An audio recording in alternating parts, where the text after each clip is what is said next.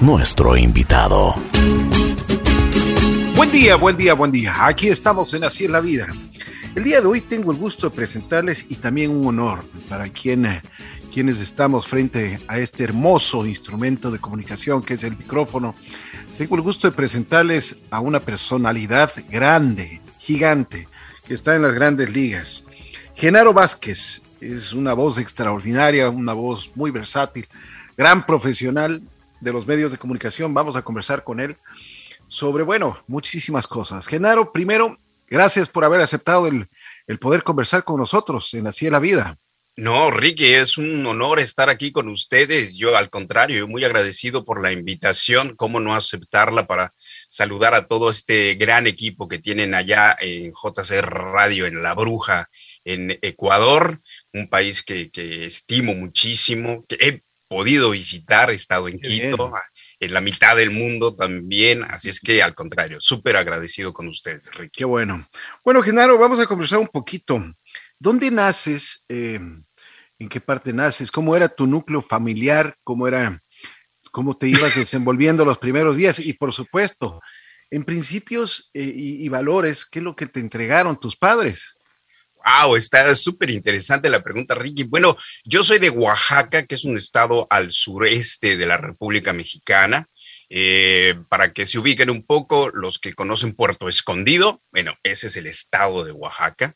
De allí originalmente es la familia de mi padre. Mi mamá es de Pachuca, un, otro estado muy pequeño en el centro, en el Bajío de la República Mexicana. Ellos se conocieron en la Ciudad de México y pues de allí surjo, surgí yo, surgió mi hermano, que es mayor.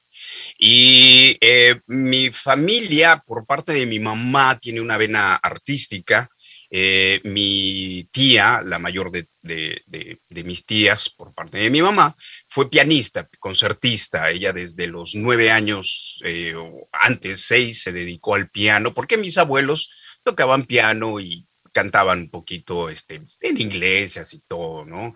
Mi tía se dedicó al piano y se convirtió en gran concertista desde niña, yendo a Europa y este, hasta que falleció, eh, siempre dedicada al piano tocando con grandes orquestas.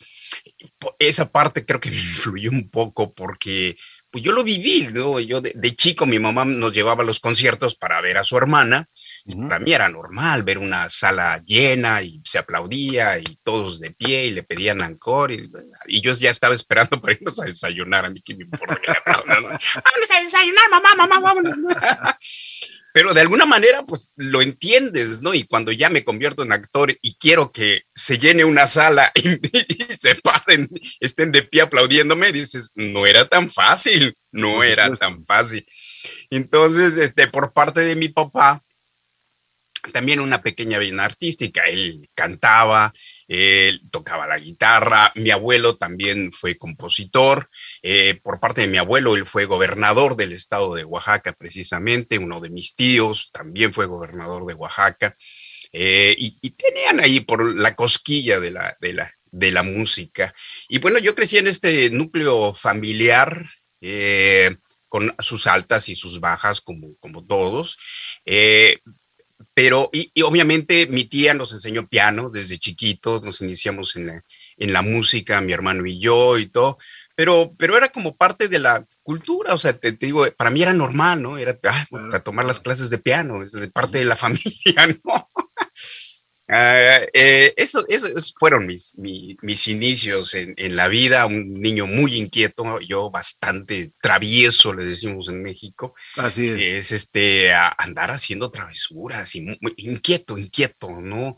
Yo me sentí de niño muy, muy especial eh, y, yo creo que todos en, en, cierta parte de nuestra vida nos sentimos así como eh, eh, eres el rarito del, salón, te, roban el lunch, pero por alguna razón te sientes especial, no congeniando con toda la gente y eso después lo destaqué, que es algo importante que, que, me empujó hacia la carrera de, actor, pero lo fui a descubrir ya, ya tarde. Y eso es lo que te iba a decir. Por ejemplo, en la escuela eh, eras muy inquieto, pero ¿practicabas ya alguna cosa o eras el que presentabas eh, te gustaba hacer unas presentaciones, por ejemplo, en el Día de la Madre, el Día del Padre. No. ¿Pedían a ti o no? Nada. Yo era muy tímido, por esto mismo que yo sentía, me sentía raro, especial, distinto. Yo era muy, muy, muy, muy tímido, ¿no? De hecho, yo empecé a estudiar la primaria en inglés, luego bilingüe. Eh, la música, como te digo, este, estuvo pegada a mí y en la secundaria, en ese periodo de la secundaria, fue, fue el cambio total que yo tuve en mi vida de ser tímido. Eh, y, la anécdota es que yo iba en primero de secundaria, son tres años de secundaria, en tercero iba mi hermano mayor. Y de repente se burlaron de mí, me tiraron al piso, se mojó mi pantalón y fui llorando con mi hermano. Y ahí viene con los de tercero, ¿no? a, hablar con los de primero. Si te vuelves a meter con mi hermano, vas a ver. Y dije, y en segundo de secundaria, mi hermano sale de la secundaria, entonces estoy solo frente a la vida y pues me tengo que defender, ¿no? Y en tercer año de secundaria, harto de la vida, harto de ser quien era, eh, había un personaje típico de la secundaria, el malo de todos, el que todos odiaban, el que lo expulsaban a cada rato, y a mí me traía de bajada y un día me harté y me le fui a los golpes, ¿no? Ya sabes, nos mandaron a la dirección y en el trayecto a la dirección, el chico, pues, todo angustiado, di que fue un malentendido, por favor, me van a expulsar y no puede pasar esto, diga, y ahí va, el Genaro dócil, que siempre abusan de él, ah, llegamos a la secundaria, no, somos amigos, fue un malentendido. Pues el terror de la secundaria se convirtió en mi amigo. Era como su protegido y yo así como, wow, ¿qué pasó aquí? Entonces me convertí en a mi mamá se jalaba los cabellos porque reprobé inglés, que yo ya sabía, reprobaba música, que yo ya sabía, me dice, te puedo aceptar que repruebes matemáticas, ciencias, como música y inglés, porque eso los paso en el examen extraordinario, así, ya me la sé, ¿no? Y utilizaba el inglés y la música para echar relajo hasta que me expulsaron de la secundaria. O sea, fue un giro un giro total, pero yo era muy, muy tímido y nunca tuve la intención de estar frente a frente al público y en, presentaciones, oratoria, día de las manos. No, yo me escondía, ¿no? A mí eso no es para mí, qué pena, uh, no, qué horror. Oye, ¿cuándo fue la primera vez que tuviste la inquietud de, tener un, micrófono al frente? Bueno, de hecho, eh, en la preparatoria en México, cuando llegas a tu último año, tienes que escoger la rama que te va a llevar a la carrera que vas a estudiar en la universidad. Y cuando llegó el momento de decidir por historia, yo me llamo Genaro Vázquez, tengo tíos que se llaman Genaro Vázquez, tengo primos que se llaman Genaro Vázquez, mi abuelo se llamaba Genaro Vázquez, oradores, abogados, licenciados, gobernadores. Entonces, pues, yo tengo que ser abogado. Así lo, lo, marcó la historia, ¿no? Y mi mamá dijo, no, no, no, este, este chico está, está mal entonces me mandaron a hacer un estudio vocacional. Eh, ahora sí que me mandaron al psicólogo y allá apareció que tanto intereses como aptitudes apuntaban a ser payaso, cirquero, mago, músico, actor, lo que fuera, pero tenía que ser vena artística. Y entonces en la, en la preparatoria, en el último año, un amigo me invitó a una obra de teatro, yo iba a ser el narrador, y para mí fue así como la revelación. Y en ese año eh, mi mamá me inscribió en una escuela de actuación y para mí fue el terror, porque yo ya tenía así medio la timidez y todo, pero me inscribió a la carrera de actor y allí fue donde se me abrió el mundo, porque me encontré con personas afines a mí, sensibles, hombres que lloran, que sienten. Empecé a conocer el arte, la danza, la pantomima, y entonces dije, de aquí soy esto era lo mío, pero andaba yo perdido, ¿no? Era, y me descubrí que era, tenía una sensibilidad un poquito extraordinaria al, común de la gente, ¿no? Y por eso ese eh, sentirme agobiado y criticado y todo, pero cuando entré a la, a la actuación me di cuenta que pues no vivía solo, ¿no? es difícil actuar o no? E-, es difícil em, llegar al punto donde le gustes a la gente, ¿no? Em, todos actuamos de alguna cierta manera cuando tenemos una presentación, un médico incluso a la hora de presentarse, tener que presentar su, descubrimiento y todo, tiene que, actuar de cierta forma, ser creíble, y eso es lo difícil, ¿no? Eh, eh, hacerlo lo más creíble posible, diálogos que no son tuyos, eh, em, moods, eh, personalidades que no son tuyas, hacerlas creíbles. Entonces sí, sí tiene su grado de dificultad, pero bueno, hay estudio, hay técnica que te llevan a lograr esto, ¿no? En mayor o menor medida. ¿Cuál fue la primera presentación y cómo te sentiste? Me imagino que hubo mucho nervio, ¿no? Eh, siempre, el nervio siempre va a existir afortunadamente porque es adrenalina que te o te puede invadir y bloquear o te puede ayudar a tener los sentidos alerta y salir adelante. Entonces, nervio siempre va a haber, pero... El escénico. El, pánico escénico también, ¿no? Que, de repente ¡ah! ves un hoyo negro allí. Mi primera presentación fueron mi, examen de teatro. Eh, fue una obra de Antonio González Caballero, un escritor eh, eh, mexicano, muy conocido, con una técnica muy especial de actuación. Se llamaba El Mago, y yo era el asistente del Mago, Florindo.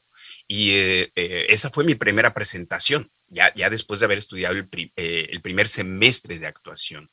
Y de allí funcionó, funcioné bien y me empezaron a invitar por cuestiones externas a obras de teatro y mi primera obra de teatro formal se llamaba La Rebelión de los Sueños, em, en los años ochenta y tantos, ya ni me acuerdo, donde conocí curiosamente a Marina Huerta, que la dan de conocer porque ella prestó la voz a Bart Simpson y a muchos otros otros personajes. Desde entonces nos, conocimos. Pero e, esa fue mi primera presentación. Te estoy hablando de 1983, más o menos, 84. Pero bueno, esto te dio el camino, te abrió el camino para muchísimas cosas más, ¿no? Sí, definitivamente. Eh, em, yo empecé tuve suerte eh, y luché mucho en la carrera, entonces después de la obra de teatro me invitaron a programas de televisión que se llamaba Telesecundaria, que era para educar a los estudiantes a través de la televisión, se hacían radio, este, telenovelas, había radionovelas en aquel entonces, entonces fui creciendo. Después de estudiar, eh, haber ingresado a la Academia de, de Actuación, me tocó escoger la carrera y escoger la carrera de literatura dramática y teatro en la Universidad de México, porque mi mamá dijo, tienes el ejemplo de tu tía, o sea, si te vas a dedicar a esto, ella se dedicó en cuerpo y alma diario a practicar el piano y todo, entonces si te vas a dedicar a la actuación, es en serio. Entonces, haces una carrera universitaria que tenga que ver con esto y me metí a la carrera de literatura dramática y teatro. Yo traía un poquito de ya de aprendido de, actuación, pero me encontré con amigos, ahora son amigos, que ya traían una historia de, de actuación. Entonces eh, hicimos buena química y ellos me empezaron a invitar a obras de teatro, a, este, a participar en producción eh, y, tuve la fortuna de, empezar muy temprano en mi carrera a participar en producción, en Canal 11, eh, en, giras de por eso no pude terminar la carrera, por, no pude terminar los créditos porque me jaló, me jaló el ambiente, me fui de gira, empecé a trabajar, empecé en producción, radionovelas, y todo esto eh, de, estar participando en teatro, en televisión y radio, fue lo que finalmente me llevó al, doblaje, porque la carrera del actor o del artista en general tienes altas y bajas, ¿no? A veces muy altas y a veces muy bajas.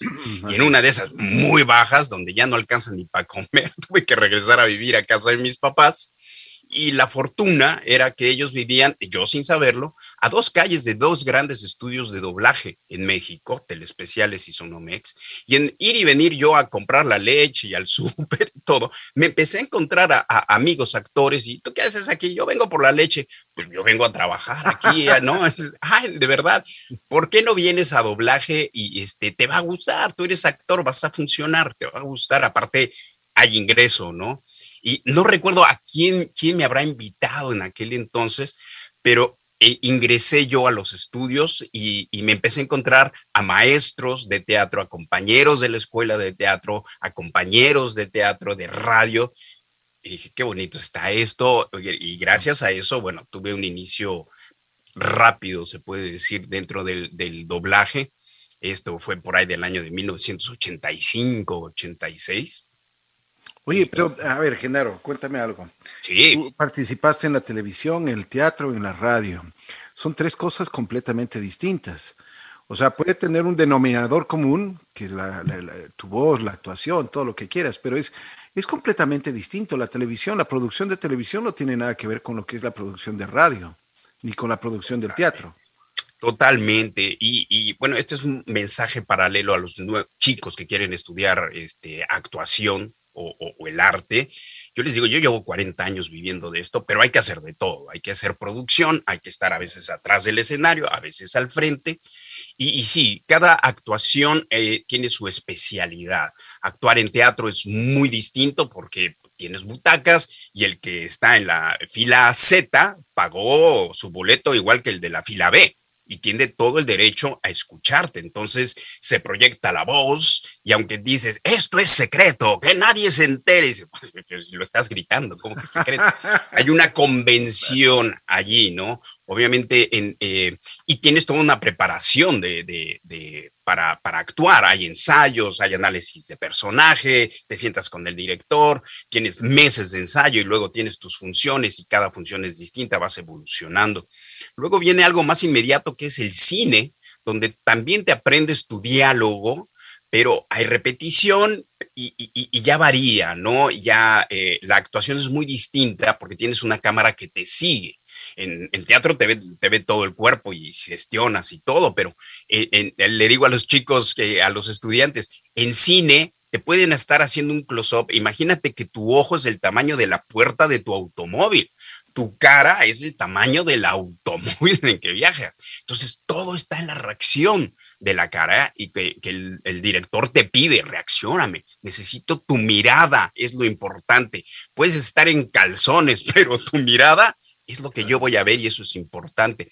Lo mismo en televisión, la televisión es un poco más inmediata, no te aprendes el texto, a veces comúnmente tienes un apuntador, el apuntador es un audifonito que te ponen en el oído y ahí te están diciendo los textos y tú tienes nada más que te lo dicen así rápidamente y entonces vino y le dije y tú, ah, y entonces vino y, le dije, ¿no? Y, tienes al director de cámaras, aguántame la reacción, estoy contigo en close-up, aguántame, aguántame, ve, la mirada, la mirada, ¿no? Y se, van acercando. Entonces, todo te lo están diciendo aquí. Oye, Genaro, eh, a veces no te confunde eso. O sea, no, no llegas a, desconcentrarte porque estás metido en el papel de, de, lo que estás haciendo y muchas veces te están hablando alguna cosa y tú te, pierdes.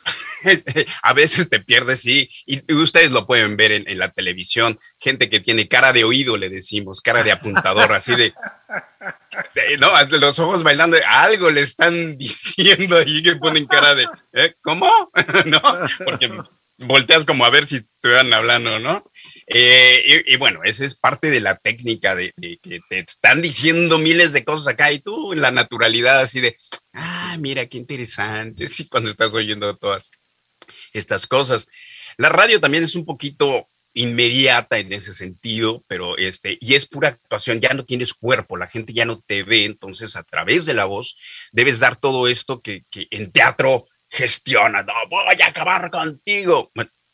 Radio ya no tienes el, cuerpo, sino la pura proyección de voz, donde tienes que dar buenos tonos para que la gente lo entienda y se imagine esto que tú harías en teatro. Y venimos a, llegamos a la especialidad del doblaje, que así lo tomamos los actores, es una especialidad de la actuación. Como, como es el cine, como es el radio, como es la televisión, como es el teatro, cada quien decide a dónde se va a ir y puedes incursionar en varios y eh, lo que tiene el doblaje es que es una especialidad muy inmediata. Como te contaba, en teatro tienes meses para preparar tu personaje, te aprendes los textos. En doblaje tú llegas, 8 de la mañana, tu llamado, señor, ya llegué al director. Ah, qué bueno que llegaste, vete a la página 38, eres el policía 1.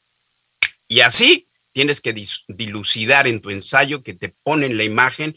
Alguien ya hizo todo eso que te platiqué de la actuación. Al policía uno ensayó el personaje, le dijeron quién era, eh, por qué hacía eso, etcétera, etcétera. Y tú como actor de doblaje, en una pasada tienes que absorber todo eso y expresarlo con la voz. Entonces el doblaje es muy inmediato, que requiere una especialidad eh, actoral muy específica, porque ya no tienes cuerpo, ya no tienes preparación, ya no tienes eh, memoria de diálogos, sino cómo vas. Vámonos y tienes que hacerlo bien. Las entonaciones que tienes en, los doblajes, pues tiene que ser preciso, conciso. O sea, si no estás, se te complica mucho, ¿no? Eh, sí, tienes que sonar lo más creíble y natural y empatar. A veces la gente dice doblaje es eh, sincronía de labios, ¿no? Empezar con el personaje y terminar con él. Nada que ver. No, yo les digo, lo que hay que sincronizar es la intención, es tu interpretación con lo que un actor ya lo filmaron, le contaron, le dijeron, lo prepararon y lo está dando. La sincronía, y menos ahora en la actualidad, despreocúpate, tienes de aliado al director que te va a decir si entraste bien, si entraste mal. Ahora tienes la computadora que agarran el audio, lo corren a donde va la entrada, lo alargan, lo acortan, pero, eh, y eso te ayuda el director, te ayuda el ingeniero, pero tu entrega, tu interpretación, tu empate, ver el alma del personaje, verlo a los ojos y ver qué está diciendo, eso nadie te va a ayudar. Nadie te puede ayudar. Tienes que tener esa entrega para hacerlo natural y empatar y sincronizar. Eso, ese, siempre decimos, eh, hay un contexto, ¿no? Este, en, la calle, un accidente, hay un texto, tengo que decir, señor, ¿está usted bien? Y hay un subtexto. Y por eso, por ese subtexto, es que la gente va a pagar por escucharnos y, lo va a ver. Porque yo les puedo decir, señor, ¿está bien? señor, ¿está bien? Señor, ¿está bien? Señor, ¿está bien? Hay miles de intenciones para un pequeño texto. ¿no? Así es, así es. No es, eh, es muy complicado. Yo, yo siempre he respetado mucho a las personas que hacen doblaje. Además, estudian mucho, ¿no? O sea, las técnicas y y no solo, o sea, se dedican mucho tiempo, le dan mucho tiempo a, practicar, porque eso es, es una, lo que tú dices, las intenciones en, lo, que, en lo que estás diciendo es, muy difícil. Bueno, uno de tus personajes, ¿cuál fue de, los primeros personajes que te tocó? ¿Cómo lo trabajaste? Me imagino que al principio debe haber sido un poco complicado para ti. Muy complicado, es este, estresante, con nervios. Eh, y mi primer personaje fue eh, fuera de cuadro, para los que no sepan, mi mano está a cuadro cuando la ves en televisión, yo la saco de cuadro, la sigues escuchando, pero ya no la ves. Y fue un personaje fuera de cuadro, una serie que se llamaba Brave Star, y, yo tenía que eh, venir, era un personaje que gritaba desde afuera, ¡ahí viene la carreta! Este, venía el malo y le gritaba al pueblo que tenían que salvarse, que tenían que correr, sálvese el que pueda, ¿no? me lo explicó el director, Lalo Tejedo, este, me explicó, tienes que proyectarlo, o sea, los vienen a matar, entonces es angustiado, ¿no? ¡Ahí viene la carreta! como yo ya había hecho radio, sabía de lo que me estaba hablando, ¿no? Sabía esto de proyectar la voz, dar intención, y funcionó, funcionó ese fuera de cuadro, y cuando funcionas con un director, de, ah, te voy a dar otro llamadito. Así, igual, fuera de cuadro, porque te estoy probando. Y ya que funcionaste, a ver, vamos ahora a lo interesante que es a cuadro, ¿no? Sincronizar a cuadro. Y, vas creciendo, vas creciendo, vas funcionando de palabrita en palabrita, porque entonces en los años 80 no había escuelas de doblaje. El doblaje lo aprendías haciéndolo y practicándolo, como, como bien dices, Ricky. Era práctica, pero la práctica era en el, en el atril, frente al micrófono. Claro. Te vas haciendo, como dice eh, nuestro amigo Serrat, vas haciendo camino al andar. Totalmente. Bueno, llega eh, el Rey León, uno de los, uno de los, uno de los personajes, una de las películas también de que eh, realmente dio la vuelta al mundo. Sí. tiene la oportunidad de, darle la voz y la vida a uno de los personajes, Rafiki. A ver, cuéntame, ¿cómo, ¿cómo fue la experiencia? ¿Cómo te contactaron? ¿Cómo, a ver si es que nos, nos, nos, nos graficas un poquito todo esto. sí, porque es muy interesante, oye a veces la, gente ve el éxito como muy inmediato, ¿no? Llegó el Rey León y ¡wow! Ya estuvo. El Rey León llegó casi 10 años después de yo estar ya haciendo doblaje. Yo entré en 1985-86, en 85-86, eh, y el Rey León se hizo en el 94. Y eh, tú empiezas a formar parte del equipo de directores y yo formaba ya parte del equipo de Francisco Colmenero, eh, haciendo personajitos aquí, chicos grandes, y me invitó a un casting. Llegó una película de Disney y, me acuerdo que me dijo, mira, tenemos aquí un, mono que tiene un acento afroamericano, pero no sabemos qué hacerle. A ver qué se te ocurre. Y ahí es donde entra la creatividad del, del actor Y em, yo ya había tenido una experiencia anterior muy parecida con una serie que se llama Bernardo y Bianca en Cangurolandia, donde el cangurito, el Jake se llamaba, tenía acento australiano en inglés, muy distintivo, como juntar un mexicano y un argentino, ¿no? Eh, los reconoces inmediatamente. Eso sucedía. Entonces, al pasarlo al español, dijeron, no sabemos qué hacer, a ver qué se te ocurre. Yo le puse un acento norteño al, al, personaje, les gustó y hablaba así, con un acento norteño de México. Oiga, Miss Bianca, qué bueno que llegó. Vamos a cazar unas serpientes.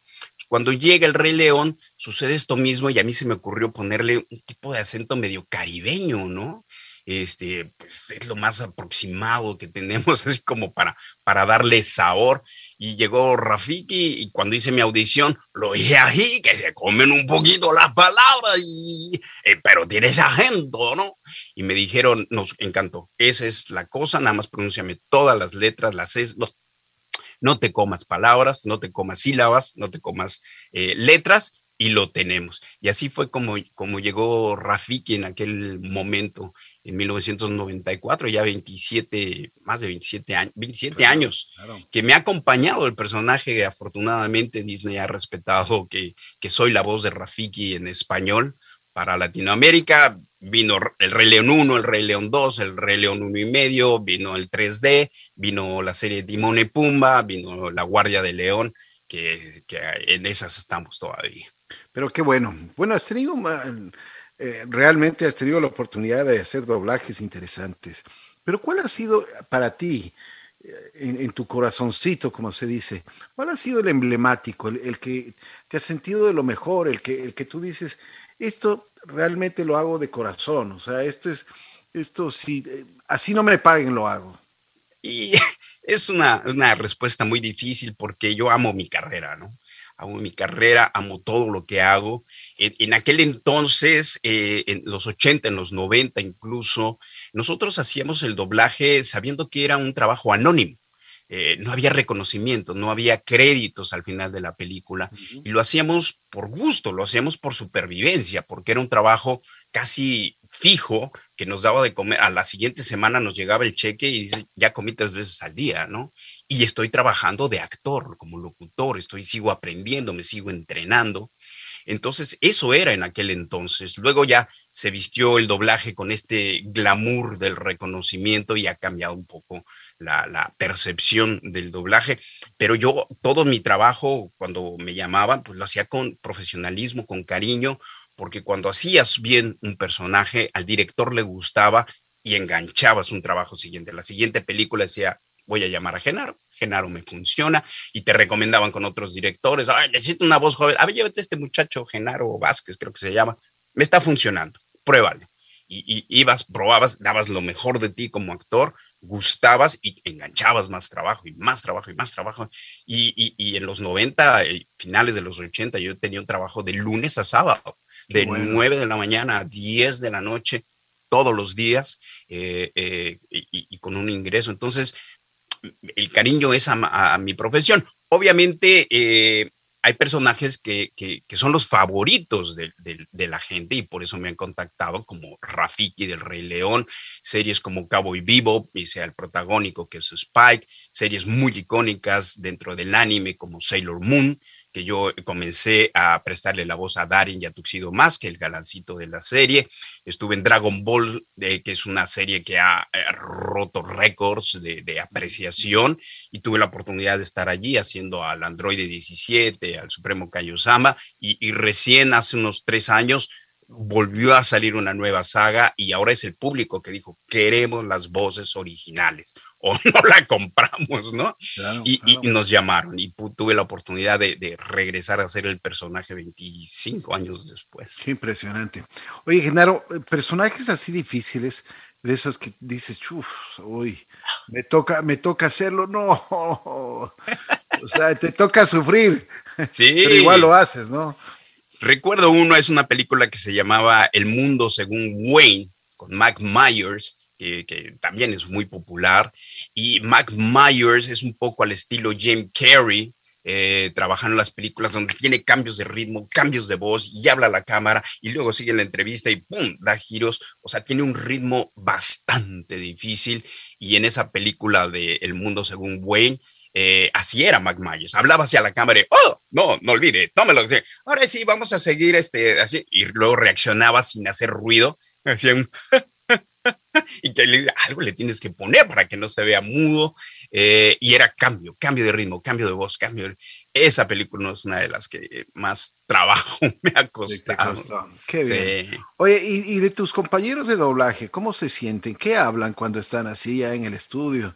Cuando se toman un cafecito porque se toman un descanso. ¿De qué, cómo, ¿Cómo se llevan entre ustedes?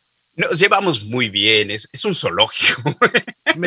el mundo del doblaje, obviamente, como en la vida real, pues tienes a tus mejores amigos eh, y yo les, les comento que, que, era la familia del doblaje, es la familia del doblaje, como te comento. Yo entraba a 7 de la mañana a, trabajar, 9 de la mañana, eh, comíamos con ellos a la hora del break de lunch, este, trabajábamos toda la tarde y en la noche yo llegaba a mi casa a dormir y mañana tengo llamado temprano.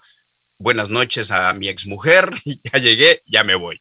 Entonces nos conocíamos todos y sabías de, de, la familia y todo. Obviamente yo me vine a vivir a, Canadá en el 2003 y me alejé un poco porque este, por la situación de, los estudios, pues, ya no podía hacer tanto doblaje.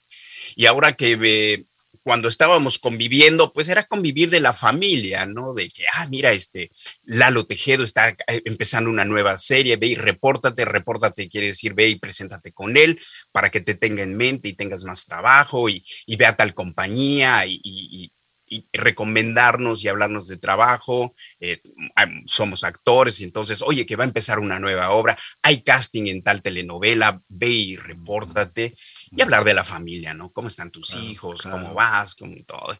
Y ahora que recién en Houston nos encontramos con Mario Castañeda, un gran actor de doblaje, este, René García, pues es hablar de la familia, ¿no? ¿Cómo has estado? ¿Cómo te ha ido? ¿Qué tal la vida allá? ¿Qué tal la vida acá? Y este, ya pues una amistad de, de, tantos años. ¿Cuál fue la razón por que, que, te llevó a ir a, a vivir a Canadá? Pues eh, hay muchas este, razones, yo te podría resumir que yo llevaba ya desde el 85 trabajando en doblaje, pasé por todas las etapas desde actor, luego traductor, luego director, luego estuve como director de producción en una compañía, o sea, puse mi compañía. Hiciste de todo, hiciste de hice de todo, lo fui escalando y trabajé Disney, Fox, DreamWorks, Estelares, mucho. Y cuando estaba yo de director de producción tuve la oportunidad de venir a visitar unos clientes a Canadá, a Montreal y a Toronto. Y, me encantó, me encantó Canadá. Y, llegó un momento en el que dije, como te digo, yo soy actor, parte de mi, de mi, de mi trabajo es, es doblaje, que afortunadamente lo sigo haciendo, pero quería aspirar a más, a ver, hay, yo soy muy inquieto, como te decía, un nuevo reto, ¿no? En, en otro idioma quiero ser actor, quiero hacer teatro, quiero hacer televisión, quiero crecer mis expectativas. Doblaje ahí está. Y si no me va bien, pues me regreso a México y sigo haciendo doblaje, locución y todo lo que había hecho. Y eso fue en el 2003 y afortunadamente he logrado esas, esas metas. Acá he estado haciendo teatro en español, en inglés, este, he estado bailando también, eh, porque fui bailarín también, he hecho televisión, ando estreando en películas, que por ahí aparezco de repente y los fans me dicen, te vi, te vi en tal serie. Sí, ahí, ando, ¿no? Tocando, tocando las puertas. A nivel profesional eso fue lo que me... Lo que te, ha ido bien. Adiós, gracias, me ha, ido, me ha ido bien. Qué bueno. Son dos culturas completamente distintas, ¿no? Totalmente. Sí se extraña la calidez latinoamericana eh, que, tenemos en, Latinoamérica. Eso es este, muy bonito. Ahorita con toda la pandemia es parecido a lo que se vive acá en Canadá, de, ya te saludas de lejos, a lo mucho con el codo, tú allá, yo acá, ¿no? Ya un poco se han enfriado las relaciones. Así eran acá en, Canadá, así es que ahora saben lo que se siente vivir en Canadá. Oye, a propósito, Genaro, ¿dónde te tomó la, la famosa pandemia? Esta pesadilla, esta pesadilla que realmente no nos hubiéramos imaginado jamás en el mundo, ¿no? Sí, sí, sí, esto le ha dado un giro a nuestras vidas, a todos nos ha tocado de alguna u otra forma. Aquí en Toronto, Aquí en Toronto, eh, de hecho, todo era inestable, estaba viajando mucho, que te invitan a convenciones, eh, como te digo, he estado en Quito, Ecuador, he estado en Argentina, en Chile, en Honduras, en Guatemala, en Nicaragua, en Colombia. Y em, este, estaba yo aquí, de hecho, ese año, en el 2019, tenía eh, una invitación, a, en el 2020 tenía una invitación a ir a El Salvador y todo era así como, pues vamos a ver qué pasa, vamos a ver si se puede. Igual, yo déjame ver cómo están las cosas, si se puede viajar, si no se puede. Fui a México, me parece que en febrero más o menos, tuve un, viaje, me encontré con mi hijo en México y yo me, regresé y dije, yo ya me voy, esto se está poniendo color de hormiga, el gobierno de Canadá me estaba a, este, ayudando con a ver qué vuelos no, no están cancelados, los que puedan, regresense me regresé dos días después, se regresaba mi hijo y ya no se pudo regresar, le cancelaron los vuelos. Entonces, entre su mamá y yo le empezamos a buscar un vuelo, le encontramos un vuelo, lo subimos un avión y nos lo trajimos de regreso. El pobre casi llorando, me voy a quedar aquí, yo voy a regresar, Y este, lo pudimos traer afortunadamente a Canadá y entonces se paró el mundo, ¿no? Como a todos nos pasó. ¿Tuviste trabajo en, en la pandemia? Ah, gracias a Dios, hasta ahorita puedo decir que el 2020 ha sido, creo que, uno de los mejores años que he tenido en trabajo dedicado a la publicidad, porque muchas compañías a las cuales yo le presto voz, pues tuvieron que, reinventarse, ¿no? Y, y algunos establecimientos, tiendas, en Miami, por ejemplo, tuvieron que cerrar sus puertas, pero tenían que seguir con ventas, entonces nos abrimos a las ventas en línea y a, informar cómo estaban manejando sus protocolos de seguridad, entonces incrementaron la publicidad para anunciarlo. Eh, una cadena de pizzas también dijo, ahora nos vamos a línea a entregar a domicilio, entonces a bombardear de comerciales de ahora ya entregamos a domicilio y esta es la seguridad y se hornea a 140 grados Fahrenheit y todo eso, entonces pum, pum, pum, creció afortunadamente el volumen de trabajo y también las empresas de doblaje en México se pararon porque cerraron sus puertas, ¿no? Ya no podemos entrar pero las producciones se tienen que entregar y empezaron a ver cómo le vamos a hacer para, para sacar las producciones y se fueron encontrando los métodos de grabar de manera remota y fue cambiando la mentalidad en doblaje eh, muy lentamente porque era remoto, pero en la Ciudad de México, ¿no? Y yo decía, bueno, es que remoto es a una cuadra enfrente del estudio, en la misma ciudad, en el mismo país o a 3.000 kilómetros de distancia ya no importa, ¿no? Y afortunadamente también a eso me, he empezado a trabajar nuevamente en doblaje desde acá, desde de mi estudio en Canadá, eh, conectándonos en línea. Entonces. Claro, porque eso, eso te da una nueva oportunidad de ver, de, ver diferente el negocio, ¿no? Sí, sí, sí, sí. Obviamente, bueno, me están llamando directores que ya me conocen, ¿no? Que dicen, ah, es Genaro, entonces ya sé qué personaje le voy a dar y todo. y, y, me están consintiendo, afortunadamente. Qué bueno. ¿Qué te ha dado la vida, Genaro? Eh, muchas satisfacciones. No, no deja de ser una vida común y corriente donde eh, hay, altas y bajas, ¿no? Eh, bajas dolorosas, pero en general la, vida me ha, me ha, tratado muy bien. Eh, creo que escogí una carrera en la que estoy muy satisfecho de, de, hacer, me llena por completo y la carrera me ha consentido también, como te digo, con, con buenos ingresos finalmente es a lo que nos mueve al ser humano de decir, mientras yo tenga asegurado techo y comida, lo demás lo puedo manejar y gracias a Dios la, la, la carrera me ha tratado bien, la vida me ha tratado bien, creo que tengo ángeles este, de la guarda que, que ahí andan todos trabajando por este, que ya quiere hacer esto, ¿no? cancela el vuelo, haz eso, y, y, y, y, suceden muchas coincidencias favorables en mi vida, afortunadamente. Yo lo que digo es esa actitud ante la vida, ¿no? Eh, pasan cosas como la pandemia, pero siempre hay, hay, hay, hay el equilibrio y uno se tiene que enfocar en lo positivo, como te digo, subió el trabajo, estoy en doblaje, pues lástima de la pandemia, me ha arrancado amigos, me los ha arrancado, les ha quitado la vida a familiares, han perdido la vida también, como muchos de, nosotros. No ha sido fácil, no es sencillo, pero hay cosas buenas también. Y, yo soy de las personas que me enfoco mucho en lo, en lo positivo y afortunadamente la vida me ha tratado bien. Estoy, y eso es importante, ¿no? La actitud, lo que tú dices, enfocarse en lo positivo. Mucho tiene la actitud ante la vida. ¿Qué le dirías, por ejemplo, a, las personas que nos están escuchando, a chicos que recién están empezando, que quieren, por ejemplo, hacer eh, esto, si es que tienen la posibilidad de hacer actuación, de ver doblajes? Hoy te hemos escuchado y, realmente hemos visto un, mundo maravilloso, pero un mundo maravilloso también eh, digno de, de, buena voluntad, de mucho talento, de mucho sacrificio también, de muchas cosas, o sea que, que simplemente eso, eso marca la diferencia, yo creo. Sí, Ricky. Mira, yo le diría a la gente a lo que se quieran dedicar, abogados, ventas, lo que sea, háganlo sabiendo que es su motivo en la vida y una vez que lo escojan y lo encuentren y se sienten bien en ella, en esa materia que hayan escogido, persigan su sueño. Los sueños se hacen realidad.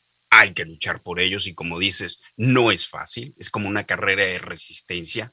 Va a haber baches, pero cada bache te indica la cantidad de ganas que tienes de llegar. Y te, se te pone un muro enfrente y dices, ah, pues voy con más vuelo para brincarlo, ¿no? A mí no me detiene, ahí te voy.